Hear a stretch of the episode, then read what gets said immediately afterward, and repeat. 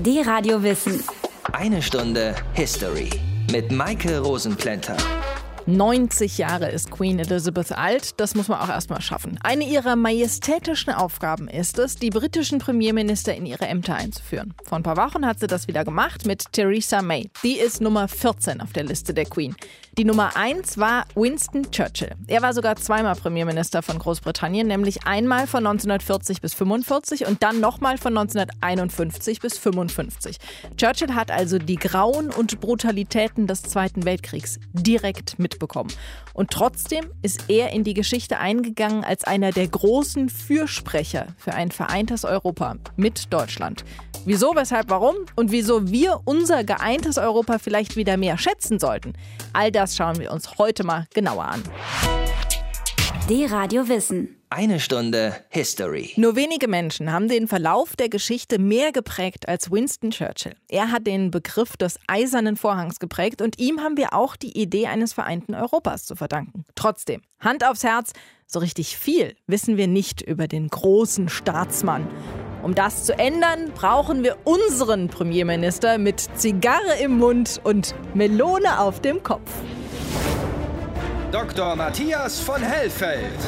Der Mann, der beinahe das Bernsteinzimmer gefunden hat. Matthias, wer war eigentlich Winston Churchill? Also eigentlich war Winston Churchill ein Mann des 19. Jahrhunderts. Geboren ist er 1874 als Enkel eines Herzogs von Marlborough, also ein Spross der Oberschicht Englands. Sein Vater war ein bedeutender konservativer Politiker, nämlich Randolph Churchill.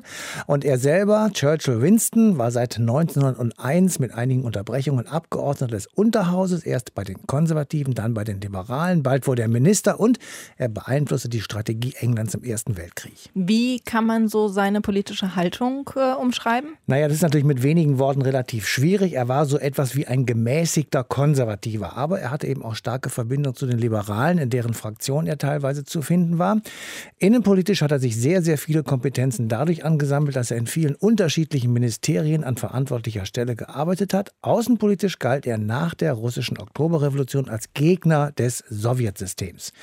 Er befürwortete und unterstützte auch die sogenannte Weiße Armee, die nach dem Ersten Weltkrieg gegen die Rote Armee des bolschewistischen Russlands gekämpft hat. Gelegentlich wird er auch als gnadenloser Imperialist bezeichnet, weil er die verschiedenen Unabhängigkeitsbestrebungen innerhalb des British Empire ablehnte und natürlich auch bekämpfte. Er war ja auch während des Zweiten Weltkriegs Premierminister. Wie war da denn seine Haltung? Da war ja nicht die Sowjetunion der Aggressor, sondern Deutschland. Naja, die Haltung war zwiespältig. Einerseits war er ein überzeugter Gegner der deutschen Hegemonialabsichten in Europa. Er lehnte die Versuche Hitlers ab, England auf die deutsche Seite zu ziehen und es an der Unterdrückung des Kontinents zu beteiligen. Er empfand den Nationalsozialismus als etwas furchtbar Barbarisches und die Bekämpfung der Deutschen stand für ihn natürlich über allem anderen. Das konnte man auch an der Verteidigung Englands in der sogenannten Luftschlacht um England sehen. Das war, wenn man das so sagen kann, auf militärischem Gebiet sicher sein Meisterstück. Aber auch gegenüber Stalin und dem Bolschewismus war er sehr ablehnend und skeptisch. Er stand zwar an der Seite der UdSSR, weil es eben eine starke Allianz gegen die Deutschen brauchte, aber er betrieb genauso intensiv die Versuche, die USA in den Krieg hineinzuziehen. Das ja auch dann gelang nach dem japanischen Angriff auf Pearl Harbor Ende 1941. Also man kann sagen, Hitler war Feind Nummer eins, aber direkt danach kam Stalin. Winston Churchill, britischer Politiker und Ideengeber für ein vereintes Europa. Und von dieser Vision der Vereinigten Staaten von Europa hat er zum ersten Mal bei einer Rede an der Uni Zürich gesprochen. Und diese Rede, die schauen wir uns gleich mal genauer an.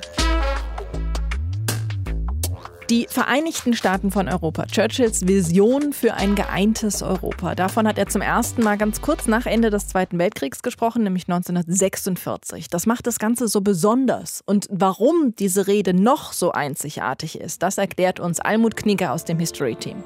Spätsommer 1946. Der infernalische Lärm des Zweiten Weltkrieges ist noch lange nicht verstummt und schon gar nicht vergessen. Auch nicht in der Schweiz. Die Welt atmet durch. Ein freundlicher Brite auf Urlaub am Genfer See. Nicht unbemerkt von der Schweizer Öffentlichkeit. Dieser freundlich grüßende Feriengast hat vor wenigen Jahren, im dunklen Sommer 1940, durch seine Überzeugungskraft und seinen Freiheitswillen Europa vor dem Untergang bewahrt. In seiner Begleitung Mrs. Churchill und die ebenso energische wie liebenswürdige Miss Mary. Eigentlich ist Winston Churchill mit seiner Frau und Tochter in der Schweiz, um sich zu erholen. Er will malen, keine Reden halten. Ein imposantes Motorboot unserer Armee verscheucht Ruhestörer unerbittlich, obschon es nicht immer, wie die Zeitungen sagten, mit geladenem Maschinengewehr patrouilliert. Seien wir der überaus eifrigen Polizei nicht böse. Winston Churchill hat es wahrhaft verdient, in der schönen Genferseelandschaft unbehelligt auszuruhen. Doch es soll anders kommen. Am 18. September macht er sich auf in die Universitätsstadt Zürich. Er soll dort eine Rede halten. Seine Tochter Mary begleitet ihn. Seinen Hut balanciert er auf seinem Gehstock.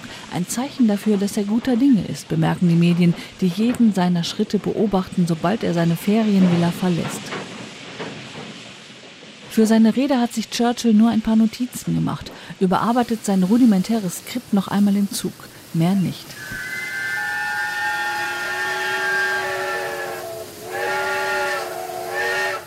Am Bahnhof Zürich-Enge kommt er an. Ein Stadtteilbahnhof, bescheiden. Die Honorateuren der Stadt nehmen ihn im Empfang. Doch seine Fahrt zur Universität wird zu einem Triumphzug. Von überall strömen die Menschen herbei, jubeln, johlen, feiern ihren Helden. Ein Begeisterungssturm fegt durch die Straßen. Tausende säumen die Gassen, hängen aus den Fenstern, überall Blumen, winkende Hände, lachende Gesichter. Nie zuvor war ein Politiker derart gefeiert worden. Winston Spencer Churchill, Englands konservativer Kriegspremier und Held des bewaffneten Widerstandes gegen Hitler. Dann verspürt er plötzlich Lust, die sonst nur dekorative Zigarre anzuzünden. Oberst Chapvisa erfüllt den Wunsch. Jemand schreit, es lebe der Retter der Welt und verdeckt das Bild. Ja, Churchill ist ihr Held. Er hat Nazi-Deutschland bekämpft, als die USA noch nicht an einen Kriegseintritt dachten. Blut, Schweiß und Tränen hat er seinem eigenen Volk abgerungen, um andere Völker zu befreien. Doch hier in Zürich, nur ein Jahr nach Kriegsende, in einer Aula im ersten Stock, die etwa 100 Menschen fasst, entwirft er vor dem begeisterten Auditorium die Vision einer neuen Welt. Ladies and Gentlemen, eines neuen vereinten Europas. I wish to speak to you today about the tragedy of Europe. Mit Frankreich und Deutschland als Verbündete. Eine unglaubliche Idee. I'm now going to say something that will astonish you. The first step in the recreation of the European family must be a partnership between France and Germany. In this way only can France recover the moral and cultural leadership of Europe. Was für eine Vision in der damaligen Zeit. Der Großteil der Alliierten war der Meinung, Deutschland müsse klein gehalten werden. Doch Churchill denkt an die Zukunft. We cannot afford to drag forward across the years that are to come the hatreds and revenges which have sprung er denkt dabei auch an sein Land, denn ein befriedeter Kontinent, auf dem die Menschen in Wohlstand leben, ist auch für Großbritannien das Beste. Visionär und Realpolitiker Winston Churchill ist beides. Nur eines will er nicht, Mitglied dieser künftigen Vereinten Staaten von Europa werden. So weit ging es dann doch nicht. Das Empire sah sich nicht als Teil Europas. Das britische Herz schlug in Indien. But I must give you a warning. Time may be short. Deutschland und Frankreich, die ständig rivalisierenden Nationen als Motoren einer europäischen Gesellschaft, mit England als wohlwollendem Freund. Was aus heutiger Sicht die größtenteils europäische Realität ist, war vor 70 Jahren an Kühnheit und Großmut kaum zu übertreffen. Therefore I say to you, let Europe arise.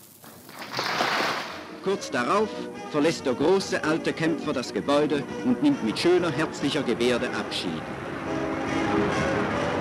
Die Schaffung der Vereinigten Staaten von Europa, Winston Churchills wegweisende Rede 1946, hat uns Almut Knieger aus dem History-Team genauer vorgestellt. Die Radiowissen ist hier. Eine Stunde History. Vor ein paar Wochen erst haben die Briten ganz, ganz knapp entschieden, dass sie raus aus der EU wollen. Mittlerweile sind sich viele schon nicht mehr ganz so sicher, ob das tatsächlich die richtige Idee war. Aber jetzt ist er da, der Brexit. Und es ist nicht das erste Mal, dass die Briten laut darüber nachgedacht haben, sich von Europa zu lösen. Schon 1975, da durften die Einwohner darüber abstimmen, ob sie drin bleiben oder austreten wollen. Damals ging es um die Mitgliedschaft in der Europäischen Wirtschaftsgemeinschaft EWG. Das ging noch ziemlich deutlich dafür aus. Daran kann man aber sehen, dass das Verhältnis der Briten zu Europa schon immer kompliziert war. Matthias von Hellfeld, woran liegt das denn? Da gibt es sicher sehr, sehr viele Gründe und je nach dem Blickwinkel des Betrachters ist das eine wichtiger und das andere eben unwichtiger. Wenn wir ganz weit zurückblicken, etwa in das 11. Jahrhundert, da wurde die Insel von den Normannen besetzt, die Schlacht von Hastings. Erinnern sich vielleicht noch der ein oder andere aus dem Geschichtsunterricht dran. Diese Schlacht markiert den Wendepunkt von der Herrschaft der Wikinger zur Herrschaft der Normannen. Damit war England zunächst einmal enger an den europäischen Kontinent herangerückt. Schließlich war William der Eroberer ein Normanne aus Frankreich, der nun zum englischen König gekrönt wurde. Danach wurde es dann wieder komplizierter, weil die Erben Williams nicht nur englische Könige waren, sondern auch Könige über die Normandie, den Nordteil Frankreichs. Und wenn du schon sagst, dass es komplizierter wurde, dann kann es ja auch nicht lange gut gegangen sein. Ganz und gar nicht. Zumal es auch noch französische Könige gab, die per Vertrag vom englischen Amtsbruder sogenannte Vasallenleistungen bekommen sollten, also Geld oder Soldaten für Kriege. Also beide Könige bekamen sie in die Haare, was in dem Hundertjährigen Krieg mündete, der 1337 begann und 1453 endete, also eigentlich 116 Jahre dauerte. Auch dazu fällt uns ein Name ein, nämlich Johanna von Orléans, die erst die französischen Soldaten in der Schlacht von Orléans zum Sieg führte und später auf dem Marktplatz von Rouen auf den Scheiterhaufen gestellt und verbrannt wurde. Der Krieg zwischen Frankreich und England endete mit einem französischen Sieg, was aber nicht nur in Frankreich, sondern auch in England zur Herausbildung eines ersten, nennen wir es ruhig, Nationalbewusstsein beigetragen hat. England war fortan vom Kontinent könnte man fast sagen, sowas wie vertrieben. Und dann kam das Empire, oder? Nicht sofort, aber im Prinzip schon. Die ersten Eroberungen waren in Irland und Schottland schon im 12. Jahrhundert vollzogen worden. Weitere Eroberungen folgten dann vor allem im 16. und 17. Jahrhundert. Das ging natürlich immer so weiter. Es wurde immer Neues dazugewonnen. Bis zum Beginn des 20. Jahrhunderts die größte Ausdehnung des British Empire festzustellen ist mit etwa 425 Millionen Einwohnern oder sagen wir vielleicht besser Untertanen. Und daraus entwickelte sich natürlich in England auch eine Politik der Stärke, des Vertrauens auf die eigene Armee und auch auf die eigene Flotte.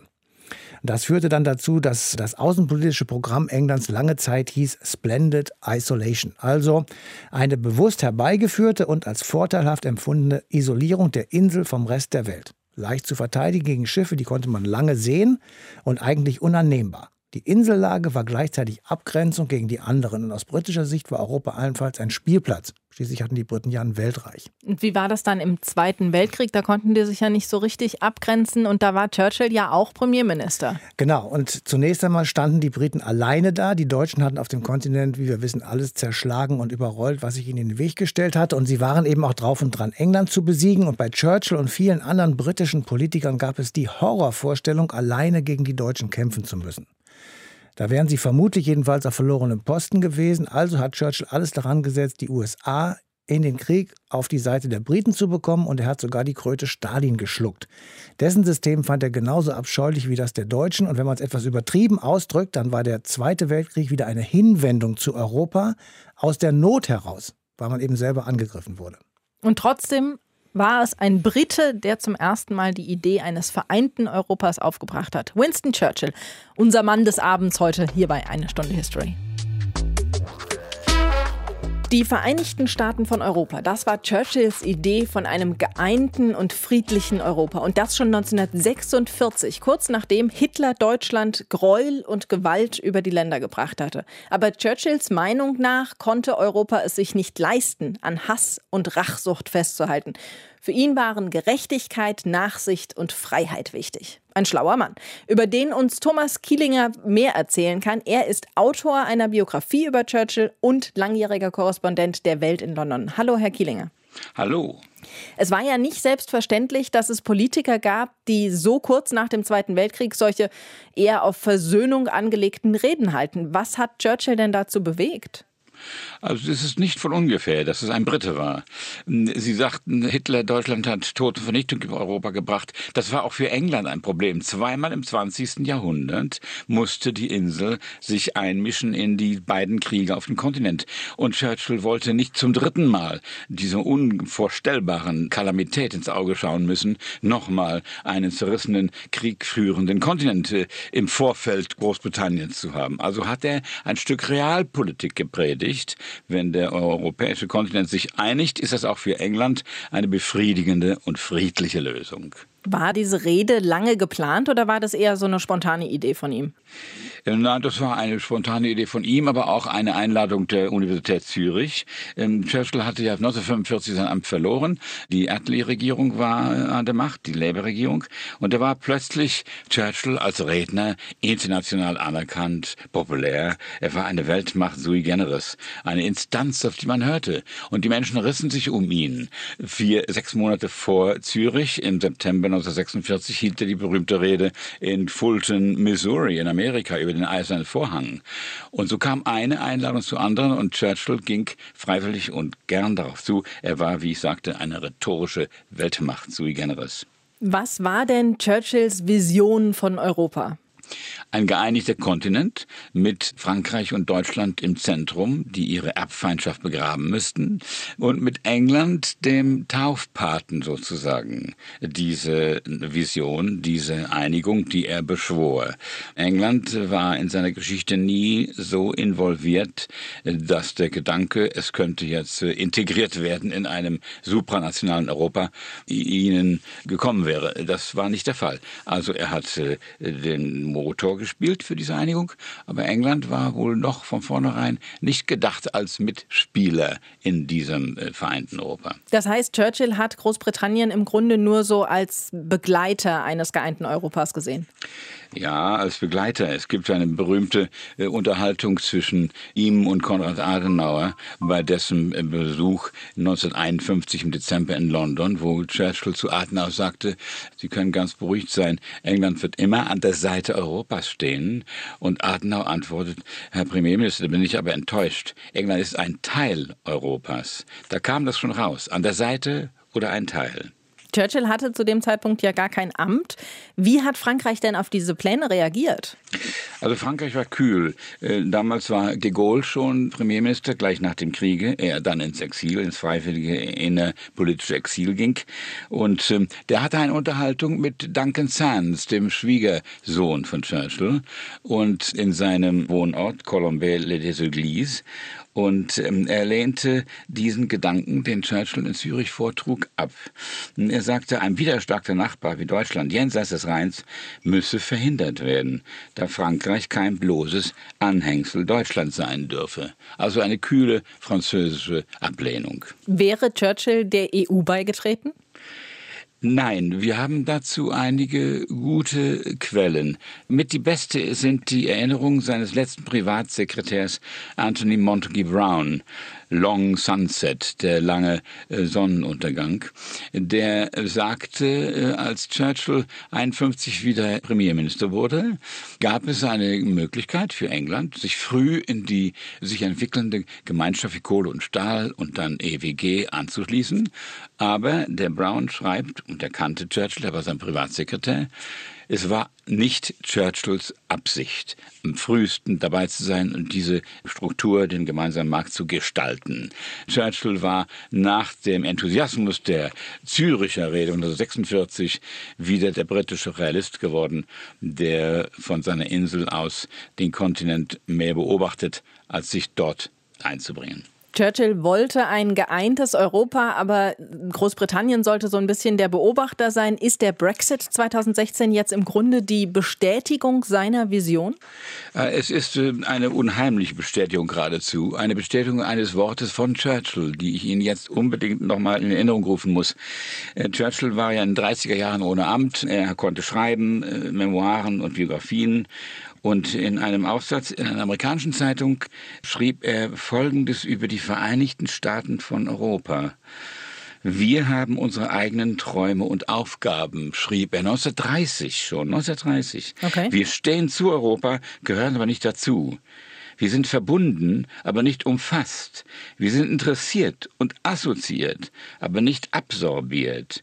Wir gehören zu keinem einzelnen Kontinent, sondern zu allen. Das ist wie ein vorweggenommenes Brexit-Memorandum, das Sie heute wieder auferstehen sehen. Thomas Gielinger hat uns den Staatsmann Winston Churchill ein bisschen näher gebracht. Vielen Dank dafür. Die Radio Wissen. Eine Stunde History. Ich kann mich noch gut erinnern an die D-Mark, an das irische Pfund und an den Franc in Frankreich. Ist ja auch noch nicht so lang her, dass wir hier eine gemeinsame Währung bekommen haben. Aber Großbritannien war für mich schon immer Teil von Europa. Geht den meisten von euch wahrscheinlich auch so. Matthias, wann sind die Briten eigentlich Teil des gemeinsamen Europas geworden? Das war 1973. Einige britische Regierungen nach der Churchill-Ära, der 1965 ja gestorben ist, hatten sich um eine Annäherung an Kontinentaleuropa bemüht, waren aber am Veto Frankreichs erstaunlicherweise gescheitert. Das wurde eben erst beendet, als auch in Frankreich eine neue Ära begonnen hat, eine neue Nachkriegsära, muss man sagen. Präsident Georges Pompidou war ein großer Befürworter der Erweiterung der EG damals und er beendete die Veto-Strategie Frankreichs gegenüber England. Wie wurde das damals in Europa aufgenommen, dass Großbritannien dann dabei war? Also positiv. Ähm, aus der Sicht der meisten Europäer, die auf dem Festland lebten, also auf kontinentaleuropäischem Boden, ist Großbritannien ohnehin ein Bestandteil Europas gewesen. Die Distanz herrscht ja vor allem aus der Sicht der Engländer gegenüber Europa. Und die Königin, das war 1973 eben auch schon Elisabeth II., lud damals aus allen damaligen EG-Staaten junge Leute ein, die durch Schottland und England tingeln sollten, um den Briten das geeinte Europa näher zu bringen. Und die Kampagne hieß Europe an Adventure. Europa ein Abenteuer. Und ich war damals auch noch jung, ja, und ich war, Echt? Da, ich war dabei. Ich war mit ungefähr 30 jungen Europäern aus den EG-Staaten damals in Schottland unterwegs. Wir haben sehr viel Whisky getrunken, haben ganz viele Menschen kennengelernt, die waren alle sehr freundlich. Wir haben in Schulen Theater aufgeführt, wir haben Musik gemacht, wir haben Diskussionen gehabt und wir haben denen erzählt, wie das in Europa ist. Und wir haben festgestellt, die Schotten sind total freundlich gewesen und haben sich ganz begeistert darüber ausgelassen, dass sie nun auch in der EG sind. Und diese Pro-Europa-Haltung in Schottland, die ist bis heute noch da. Irgendwie habe ich das Gefühl, dass die viel mehr zu Europa gehören wollen als eben England selber. Ja, und es ist ja auch noch nicht so ganz entschieden, ob die wirklich bei Großbritannien bleiben oder doch lieber zu Europa gehören wollen. Der Blick zurück heute rüber auf die Insel. Eine Stunde History ist hier, die Radiowissen. Manchmal scheinen die Entscheidungen, die in Brüssel getroffen werden, so unglaublich überflüssig oder so detailverliebt. Nehmen wir mal die Verordnung Nummer 1677-88. Die hat festgelegt, wie krumm eine Gurke sein soll. Ist so das Paradebeispiel für überflüssige Bürokratie aus Brüssel. Wenn man das Ganze aber positiv sehen will, muss man sagen, das meiste, was die Politiker da so entscheiden, ist echt nützlich. Von der Gurkenkrümmungsverordnung mal abgesehen, die ist mittlerweile auch wieder abgeschafft, wird aber trotzdem von vielen Großhändlern noch als interne Norm genutzt, weil so dumm ist das oft gar nicht, was die da in Brüssel so verzapfen. Einer, der da mit abstimmt, ist Jan Albrecht. Hallo Jan. Hallo. Was ist Europa? Ist es nur ein gemeinsamer Wirtschaftsraum ohne Handelshemmnisse oder ist das mehr als das? Es ist schon lange mehr. Also wir haben mittlerweile gemeinsame Standards für den Verbraucherschutz, für den Umweltschutz, für viele äh, wichtige Dinge in unserem Alltag, Sicherheitsstandards in Produkten oder den äh, Schutz zum Beispiel von Arbeitnehmerinnen und Arbeitnehmern oder zuletzt äh, ein großes Projekt, an dem ich beteiligt war, einen einheitlichen Datenschutz. Und ich glaube, da liefert Europa mittlerweile sehr, sehr viele für uns ganz wichtige Rahmenbedingungen, die unseren Alltag besser machen. Welche Werte liegen dem Ganzen zugrunde? Na, der wichtigste Wert, äh, den trägt die Europäische Union immer mit sich und das heißt Einheit in Vielfalt. Also zu sagen, gemeinsam sind wir stark, wir halten zusammen, aber wir respektieren, dass wir sehr viele Unterschiede in Europa noch haben und die stärken wir auch. Zum Beispiel die Sprachvielfalt. Hier im Europäischen Parlament werden 24 unterschiedliche Sprachen gesprochen und äh, ich glaube, diese Solidarität, aber auch die Vielfalt, äh, das sind wichtige Werte, aber natürlich auch unsere Grundrechtecharta, die Rechtsstaatlichkeit, unsere Verfassung, die Verträge, die wir geschlossen haben und darin enthalten das Prinzip der Subsidiarität, also dass die Europäische Union nur das regeln soll, was die einzelnen Mitgliedstaaten oder die lokalen oder regionalen Körperschaften nicht mehr alleine schaffen können. Jetzt ist ja vor allem auch in der Politik oft ja ein großer Unterschied zwischen Theorie und Praxis. Werden diese Werte denn auch tatsächlich in der Europäischen europäischen Politik umgesetzt? Natürlich kann man viel darüber diskutieren, ob die politischen Entscheidungen, die im Alltag getroffen werden, äh, richtig waren. Dafür gibt es ja auch viele politische Parteien, die auch im Europäischen Parlament vertreten sind und dies auch deutlich machen. Auch ich bin nicht mit allem einverstanden, was die Mehrheit im Europäischen Parlament oder auch im Ministerrat der Europäischen Union am Ende entscheidet oder was die Kommission immer und überall macht. Und jeder, der sich ein Bild machen will, kann das tagtäglich, denn mittlerweile zum Beispiel im Europäischen Parlament werden alle Dokumente online gestellt, alle Sitzungen aufgezeichnet. Man kann alles äh, sehen, was ich zum Beispiel im Ausschuss gesagt habe. Das ist schon äh, eine große Transparenz, die da eigentlich geschaffen wird. Ein Kritikpunkt an der EU ist ja, dass sie zu viel regelt und zu viel Macht über die einzelnen Staaten hat. Wie weit würdest du gehen, wenn es darum geht, welche Kompetenzen die EU hat oder haben sollte? Also ich würde eigentlich sagen, wer welche Kompetenz haben soll, mache ich daran fest, was ich eigentlich wie regeln möchte.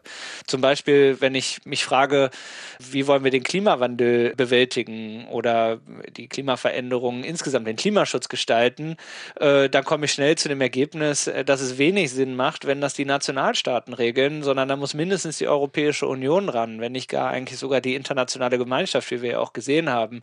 Wenn ich darüber äh, mir aber mittlerweile auch Gedanken mache, wie wir der terroristischen Bedrohung und der Kriminalität in Europa Herr werden, muss ich auch langsam daran zweifeln, ob sozusagen diese Kernsouveränität, innere Sicherheit, Polizei, vielleicht sogar äh, Geheimdienste noch richtig aufgehoben ist in der alleinigen Hand der Nationalstaaten oder ob es nicht sinnvoller wäre, dass auch die Europäische Union oder vielleicht nur die Europäische Union in bestimmten Bereichen hier äh, Regeln erlässt. Das äh, kann man nicht einfach nur nach Gefühl entscheiden, sondern das muss man aufgrund von Inhalten äh, entscheiden. Und äh, dann gibt es sicherlich auch welche, wie zum Beispiel die Frage der Bildungspolitik, wo ich sage, nee, das ist eigentlich ganz sinnvoll, dass in manchen Fragen, wie zum Beispiel der Schulbildung, äh, gerade wenn es um Grundschulen geht oder äh, Dinge, die halt einfach auch äh, vor Ort gut entschieden werden kann, dass das regional entschieden wird und nicht national und auch nicht europäisch. Jetzt gibt es ja eine ganz neue Änderung, die da auf Europa zukommt nach dem Brexit. Wie geht es denn weiter nach dem möglichen Austritt, muss man ja im Moment sagen? Ganz genau, denn noch ist der Austritt nicht erklärt worden. Es hat ein Referendum gegeben, das muss man ja eigentlich schon noch dazu sagen, ein unverbindliches Referendum war. Und jetzt muss man sehen, wie die Regierung ähm, diese Frage angeht. Äh, noch ist nicht klar, in welche Richtung es geht, weil, glaube ich, niemand, vor allen Dingen niemand von denen, die den Austritt gewollt hatten, hier irgendwie einen Plan hatte äh, von dem, was danach eigentlich kommen soll. Für die Europäische Union ist, glaube ich, das Wichtigste, dass man klar macht, entweder man ist drin in der Europäischen Europäischen Union und genießt dann die Vorteile und muss auch die Pflichten ähm, einhalten. Oder aber man geht raus, dann muss man keine Pflichten entrichten, darf aber dann auch nicht die Vorteile dieses Marktes bekommen oder auch dieser Gemeinschaft. Das heißt nicht, dass man jetzt die Briten raustreiben sollte, sondern man sollte klar sagen, es gibt viele Vorteile, weiterhin in der Europäischen Union zu bleiben. Und wir werben dafür, äh, dass die Briten sich das vielleicht auch nochmal überlegen können. Aber wenn sie rausgehen, dann heißt es eben auch nicht, äh, dass man sich die Rosinen dabei rauspicken darf. Jan Albrecht ist Mitglied des Europäischen Parlaments in Brüssel und hat uns mitgenommen für einen Blick hinter die Kulissen. Danke, Jan. Sehr gerne. Die Radio Wissen. Eine Stunde History. So, ein letztes Mal Zigarren in die Mundwinkel und Melone auf den Kopf. Hier kommt der Mann, der Europa lebt. Dr. Matthias von Hellfeld. Der Mann, der beinahe das Bernsteinzimmer gefunden hat. So, Matthias, was machen wir denn jetzt mit Europa? Also erstmal muss ich sagen, ich rauche gar nicht. also, ich glaube, dass wir davon wegkommen müssen, Europa nur als einen freien Markt zu begreifen, der für die Unternehmer da ist und gute Rahmenbedingungen für die Unternehmer herstellen muss. Das kann man ja machen, das ist auch richtig so, aber die meisten von uns sind eben gar keine Unternehmer und die haben vor allem ganz viele andere Interessen. Und diese Interessen und diese Bedürfnisse müssen in einer Europäischen Union in den Mittelpunkt gerückt werden und die EU muss den Menschen klar machen, welche Vorteile es eigentlich hat, dass sie eben Teil dieser EU sind. Also eher so eine Art soziale Union. Ja, ich weiß, das ist natürlich ein schlimmes Wort. Das klingt nach sehr viel Geld und nach Transferunion und nach Leuten, die sich angeblich in einer sozialen Hängematte ausbreiten und sich dort gemütlich machen. Aber wir sollten mal eines bedenken. Der soziale Friede, in dem wir hier alle leben, der ist ein extrem hohes Gut. Und jeder braucht diesen Frieden. Ja, aber der Frieden kostet Geld. Ich will das mal ein paar Zahlen sagen. Der Sozialstaat in Deutschland hat im Jahr 2006 knapp 840 Milliarden Euro gekostet. Daran sind alle Rentenversicherungen enthalten, die Krankenversicherung, Pflegeversicherung, öffentliche Dienst, soziale Errungenschaften und so weiter, Entschädigungsleistungen, Förder- und Fürsorgesysteme, Kindergeld etc. etc. In der gleichen Zeit betrug das Bruttosozialprodukt 2,4 Billionen Euro. Das heißt, wir geben etwa ein Drittel dessen, was wir im Jahr erwirtschaften, für den Sozialstaat aus. Und ich finde, dann relativieren sich diese 840 Milliarden Euro wieder. So, das, was du jetzt aber erzählt hast, das galt jetzt für Deutschland. Was hat das denn jetzt mit der EU zu tun? Ja, es gibt Historiker, die sagen, dass der Sozialstaat und die Gerechtigkeit, die sich daraus entwickelt hat, eigentlich der Exportschlager der Deutschen sein könnte, den sie nach dem Zweiten Weltkrieg entwickelt haben. Wir könnten ja versuchen, das zu einem europäischen Modell auszuweiten. Der Effekt dabei müsste sein, dass die Europäer mit diesem dann europäischen Sozialstaat mehr Unterstützung bekommen, als es die nationalen Regierungen könnten. Sie müssten also einen unmittelbaren Sinn für sich selbst erkennen, dass sie Teil der Europäischen Union sind, auch wieder zahlen. 2015 wurde ein Bruttoinlandsprodukt innerhalb der EU in Höhe von 14,6 Billionen Euro erwirtschaftet. So jedenfalls kann man es bei dem Statistikportal Statista nachlesen. Da könnte es doch möglich sein, knapp 5 Billionen davon für den europäischen Sozialstaat locker zu machen, zumal die Ausgaben, die man sowieso schon tätigt, darin ja enthalten wären. Sozialer Friede ist ein hohes Gut und es kostet Geld, aber das Geld ist gut angelegt. Frieden, gutes Stichwort. Die DDR, die Deutsche Demokratische Republik, sah sich selbst immer als Friedensstaat. Allerdings für die Menschen, die da lebten, war es nur friedlich, wenn sie sich an bestimmte Regeln gehalten haben. Zum Beispiel als Jugendlicher hatte man bei der Freien Deutschen Jugend, der FDJ, mitzumachen. Wenn man das nicht gemacht hat, dann musste man damit rechnen, dass man Nachteile bei der Wahl der weiterführenden Schule oder sogar später bei der Berufswahl hatte. Und das ist unser Thema nächsten Sonntag. Ich wünsche euch eine schöne Woche. Bis dahin. D-Radio Wissen, eine Stunde History. Jeden Sonntag von 19 bis 20 Uhr. Mehr auf dradiowissen.de